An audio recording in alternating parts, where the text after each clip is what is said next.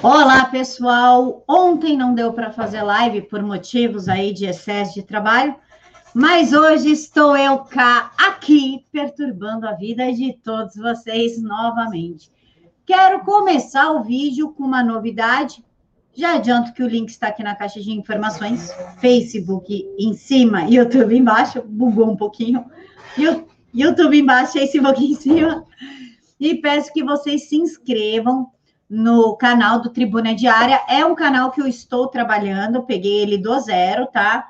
Estou trabalhando nele, já tem duas entrevistas aqui postadas com o Diego Pesce, procuradores da República, debatendo sobre violência, as ações draconianas do STF, o aborto, enfim, e do, do Coronel Cajueiro, que ele fala sobre a violência do Rio de Janeiro. Inclusive, eu vou passar um trechinho de uma entrevista em que ele prova documentalmente de que se morre mais policiais militares no Rio de Janeiro do que nas guerras, e, portanto, a ação do STF, aquela medida que o STF deu, que não pode haver operações na favela, é um completo absurdo. Nós retornamos a 1990, na época do Brizola, tá? Então, o link está aqui na caixa de informações. Eu vou começar com um trechinho da, da entrevista do coronel Caju, Cajueiro, só para vocês verem os dados, tá? A entrevista completa está lá no canal do Tribuna Diária. Deixa eu só compartilhar o link, que eu sou loira e esqueci disso.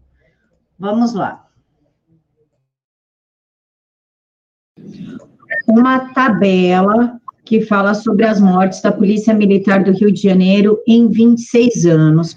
O pessoal, o link está aqui na caixa de informações do, do artigo que tem a tabela completa. Eu gostaria que o senhor comentasse essa escalada de mortes, porque 94 a 2019 houve um aumento do número de mortes. O senhor pode, por gentileza, comentar essa tabela? Bom, ali em vermelho, a gente tem é, os números de mortos em serviço e em folga. Ah, se forem observar, sempre tem mais mortos em folga do que em serviço. Essa é uma característica triste do Rio de Janeiro, em que o criminoso caça o policial e o que o criminoso, quando esbarra com o policial, ele, ele resolve é, matar o policial, ou ferir ele, atirar nele. Isso não é o esperado. Em qualquer lugar do mundo se espera que o criminoso fuja da polícia, mas aqui tem isso. Em amarelo estão os feridos e baixas, a gente chama nesse estudo da soma de mortos mais feridos. Essa soma é, completa, a variações vai acontecendo em termos de anos, aí um pouco mais, um pouco menos, te dá uma, uma triste eh, realidade de que o nosso efetivo fez, serviu aí ao longo de, de 26 anos, um pouco mais de, de 20% dele, né, quase 20% dele foi morto ou ferido.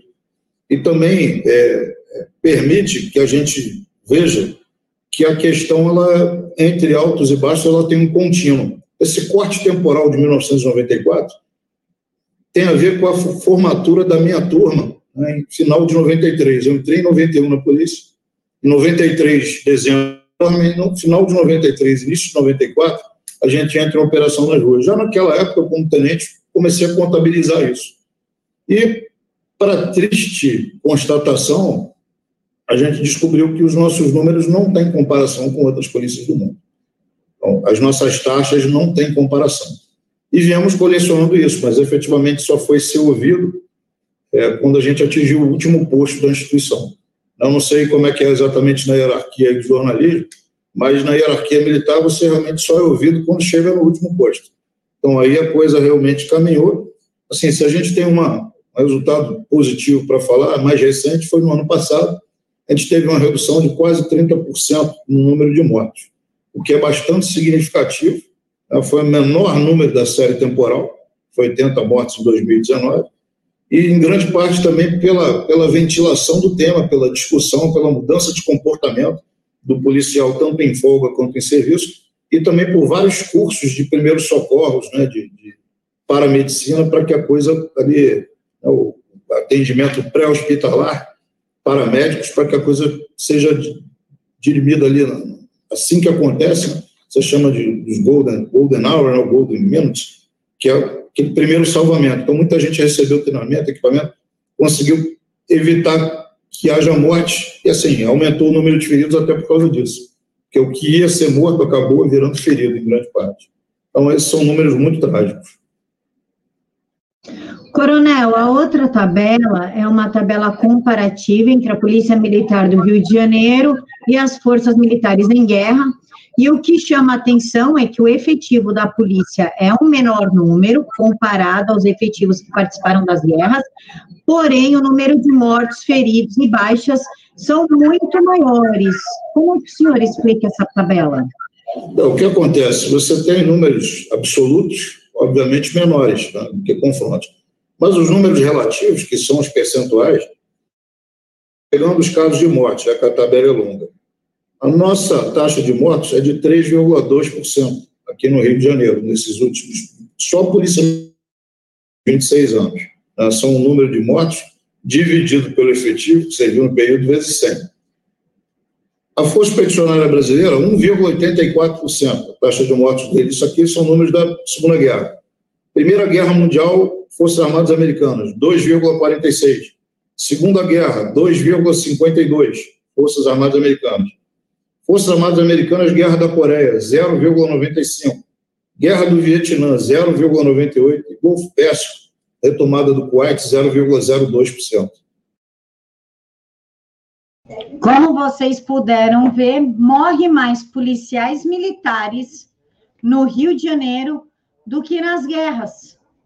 A taxa de mortalidade da Polícia Militar do Rio de Janeiro é de 18%, enquanto na Primeira Guerra Mundial foi de 6%, Segunda Guerra Mundial, 6%, na Europa com a Coreia, Estados Unidos com a Coreia, 2,76%, Estados Unidos e Vietnã, 2,65%, e no Golfo, 0,04%. E vai a benção do STF e tira o poder do policial de agir dentro das comunidades.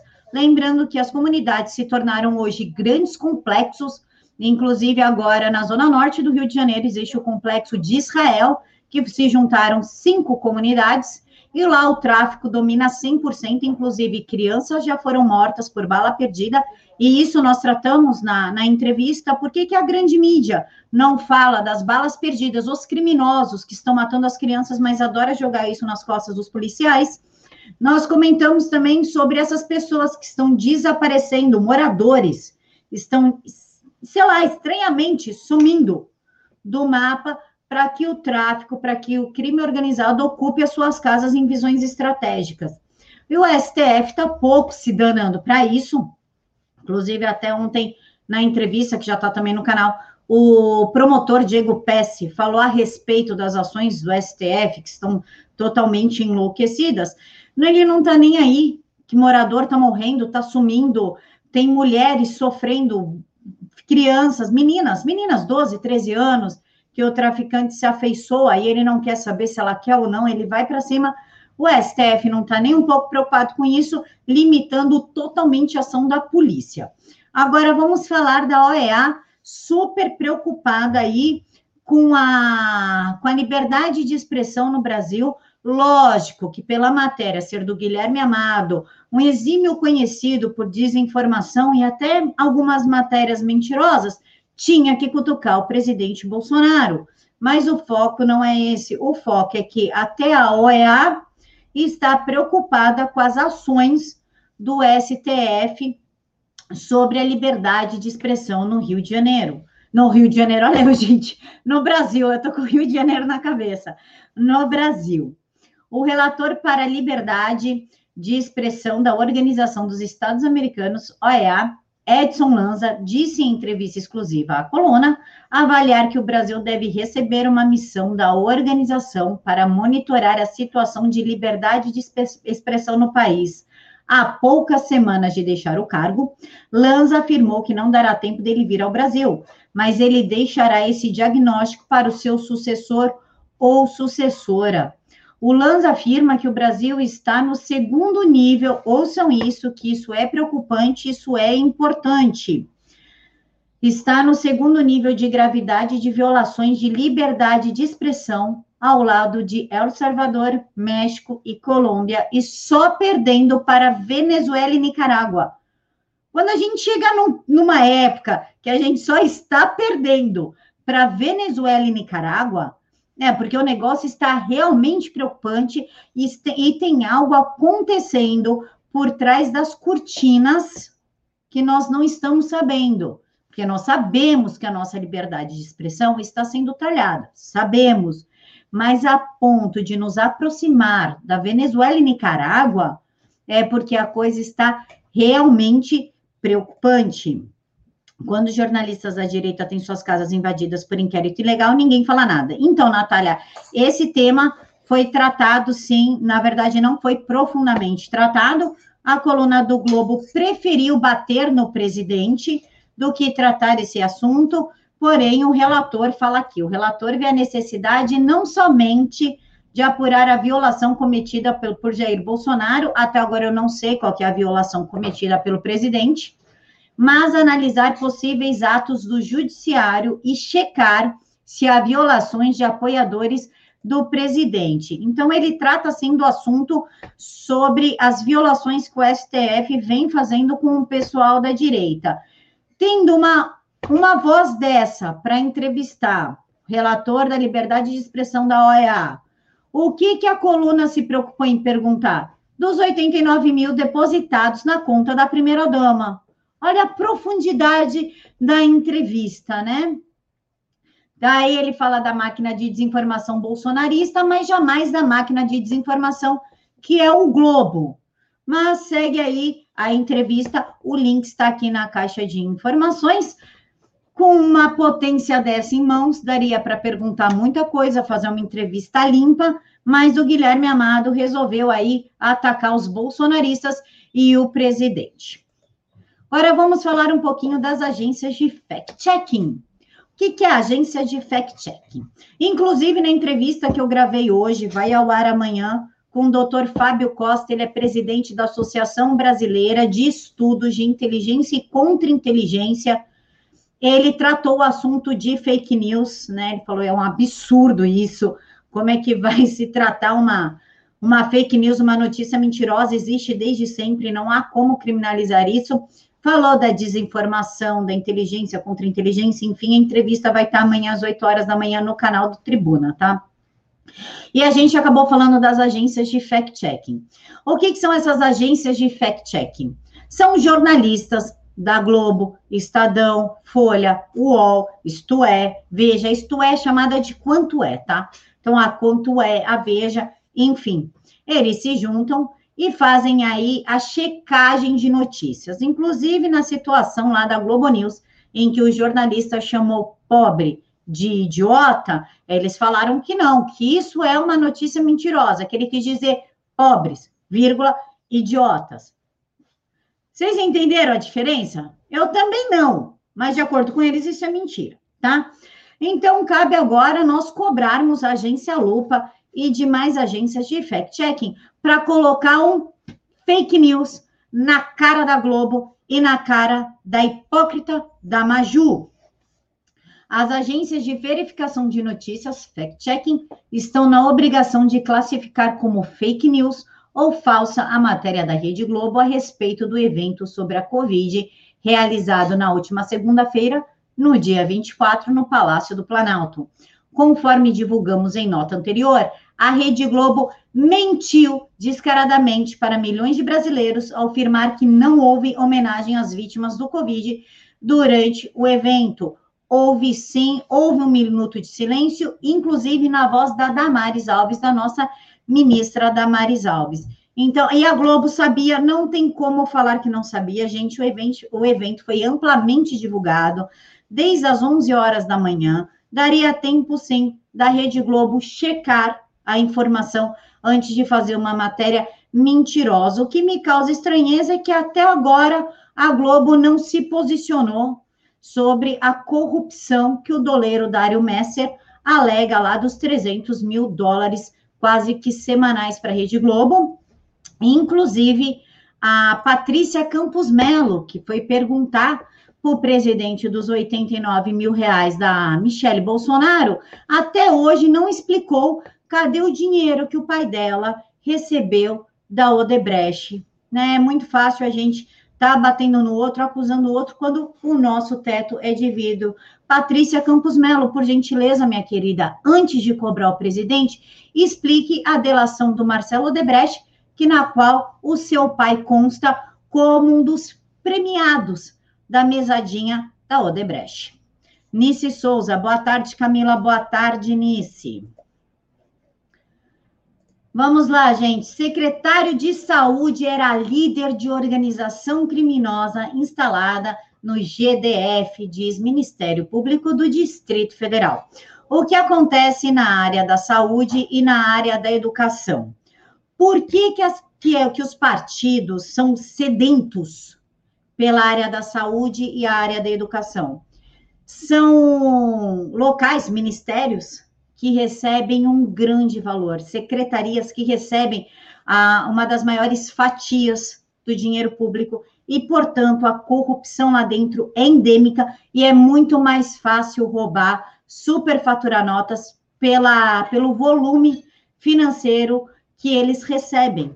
Por isso que o PT sempre exigiu a área da educação em todos os governos, sempre bateu para colocar o pessoal deles, MDB, PSDB, sempre quis ali uma fatiazinha das secretarias ou dos ministérios com o pessoal deles, porque é um, são locais que recebem um grande volume de dinheiro e é muito fácil para fraudar licitações e super faturar notas. Robin, Camila, Deus te abençoe. Obrigada pelo seu precioso trabalho pelo nosso país.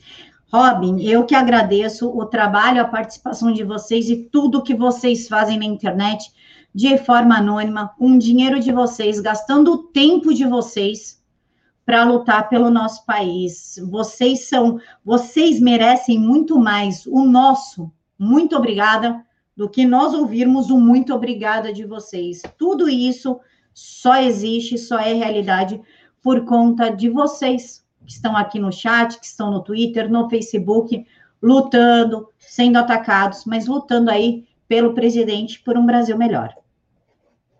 Secretário de Saúde era líder de organização criminosa instalada no GDF, diz MPDF. Nossa, a gente é muito de letra, né? Muito de siglinha. Nos autos da Operação Falso Negativo, o secretário de Saúde do Distrito Federal, Francisco de Araújo Filho, é apontado pelo Ministério Público do Distrito Federal e Territórios como chefe de uma organização criminosa com poder letal preso preventivamente nesta na manhã de, on, de hoje, terça-feira, dia 25. Gente, hoje é aniversário do meu caçula, viu? Ele faz cinco anos. Deixem parabéns para ele aqui, por favor. Em seu apartamento no Noroeste, por decisão do desembargador Humberto Adjuto Ilhoa Francisco, é descrito como responsável por todas as decisões no suposto esquema de corrupção para compras de teste do Covid-19 é ele quem decide qual empresa será contratada, os prazos exíguos para apresentação de propostas e até mesmo quantitativo de testes a serem adquiridos. Agora eu quero o seguinte: Distrito Federal, Polícia Federal, Ministério Público Federal do Distrito Federal. E o Ibanês vai ser questionado? Porque o João Dória, a denúncia que o deputado estadual Douglas Garcia montou contra o governador João Dória foi aceito na PGR. Vamos também investigar o Ibanês, porque se investigar direitinho, a gente descobre uma organização criminosa de governadores. Vai muito além de secretários. Nós vamos descobrir uma OCRIM de governadores e espero que todos eles acabem na cadeia. Natália, e liberaram parte da herança da Marisa, só um dos carros, o valor é mais de 100 mil. Isso não fala, isso não, isso não, fala partiu vender Avon. Exatamente, Natália, parece que vender Avon dá lucro, é bom, e eu realmente estou pensando, já pensou, vendendo Avon, a gente consegue aí comprar um carro de 100 mil, reformar a casa, comprar pedalinho, sítio, triplex, nossa senhora, que sonho, né? Vamos, vamos aí, Natália, se organizar e começar a vender Avon. Esse aqui eu espero que vocês estejam sentados para ouvir. O título já diz tudo. A deputada do Solidariedade, ela quer tratamento médico e psicológico para pedófilos e estupradores. Agora eu peço um minutinho de atenção para vocês, porque embora a notícia vinculada na agência Câmara dá a entender que é uma coisa positiva, não, não é. Porque o tratamento deles, em primeiro lugar, vai sair do nosso bolso. Segundo lugar, o projeto não prevê o mesmo tratamento à vítima. Terceiro lugar, esse projeto tira o crime, né? A situação, o universo criminoso, o peso da palavra crime de estupro e abuso de crianças para um coitado doente que não consegue segurar os seus ímpetos. Este é o problema do projeto. O criminoso, ele já tem do seu lado o Estado, que dá para ele um advogado, ele já tem audiência de custódia, ele já tem assistência na cadeia e ele já tem os direitos humanos e outras pastorais por aí. O que, que sobra para a vítima? Assistir isso aqui, que a deputada do Solidariedade colocou para andar, andar um projeto de lei que eu acho que fere a todos nós, quanto sociedade, quanto seres humanos. Vamos ler o projeto.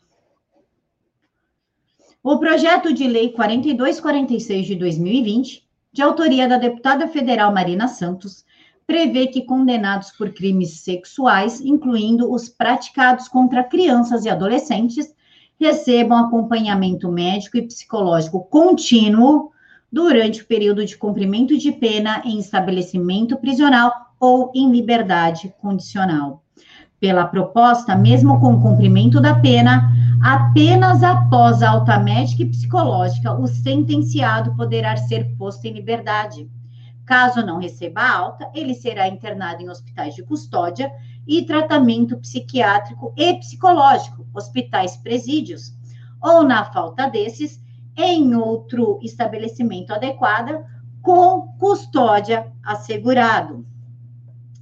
A deputada federal Marina Santos, do Solidariedade, afirma que muitos condenados por crimes sexuais e pedofilias ao retornar ao convívio em sociedade, retomaram a vida criminosa, abusando cada vez mais de crianças.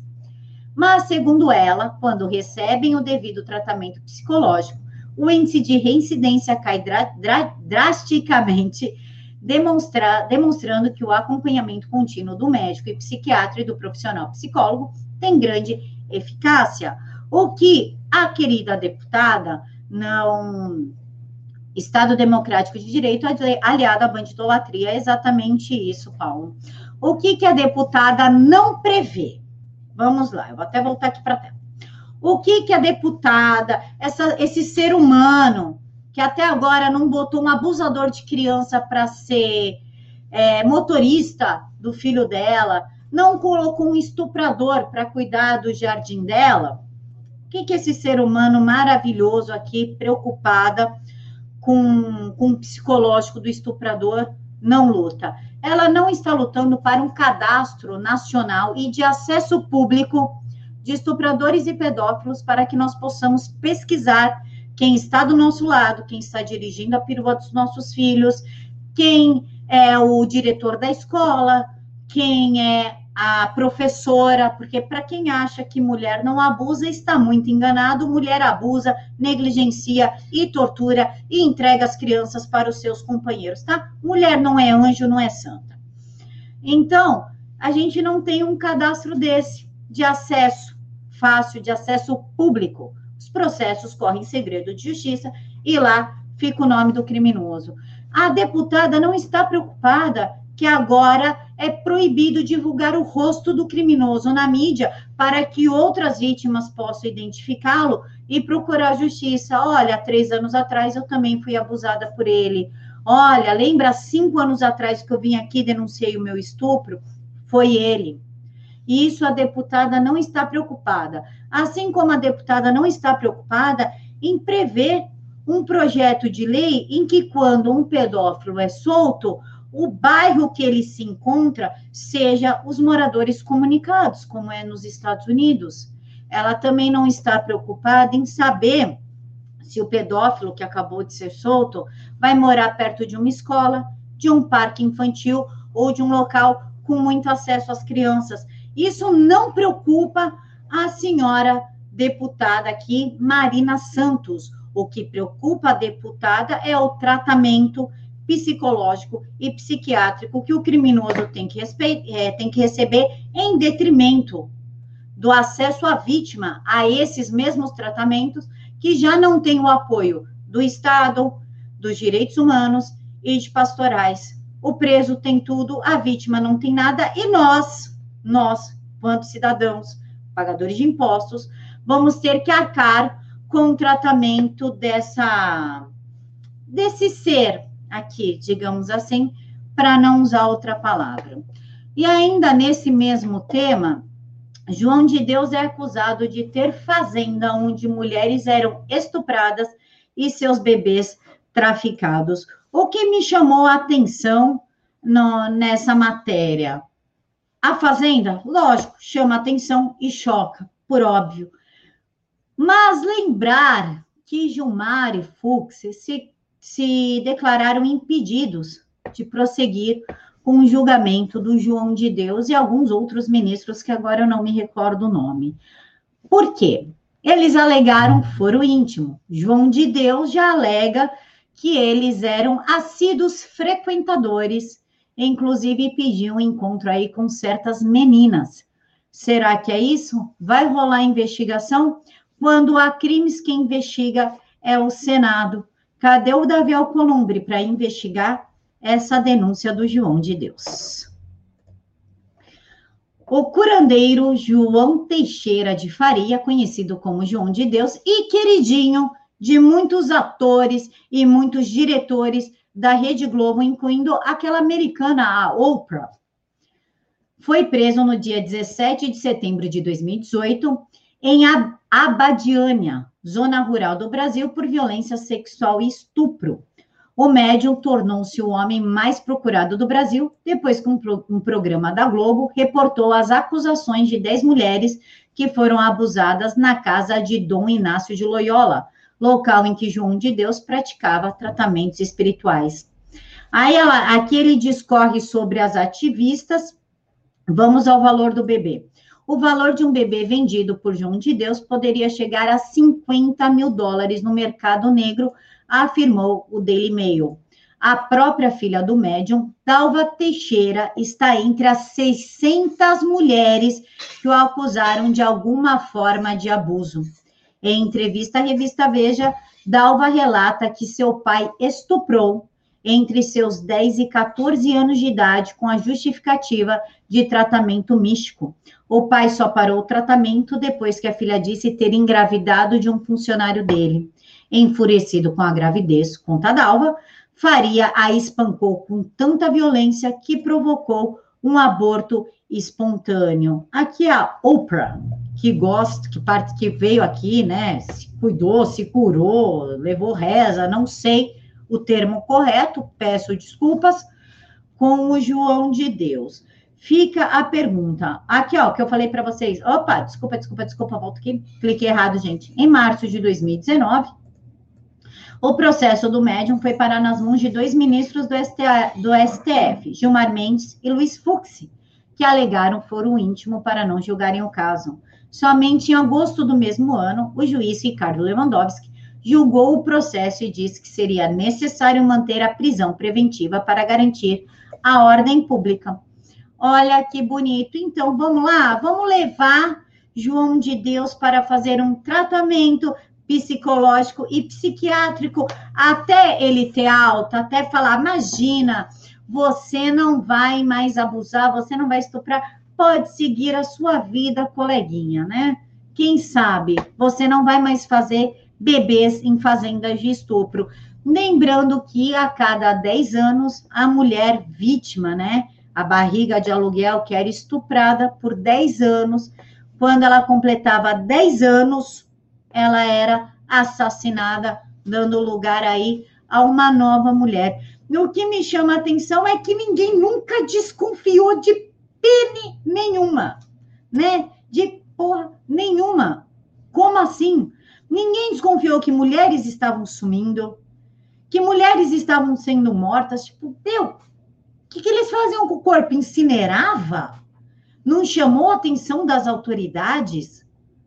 É muito estranho essa carreira criminosa de estupros, fazenda de bebês, assassinatos e passar por debaixo do radar. Isso é uma coisa que precisa ser investigada. Houve negligência ou eles praticavam o crime perfeito? Como é que realmente funcionava para ninguém saber de nada?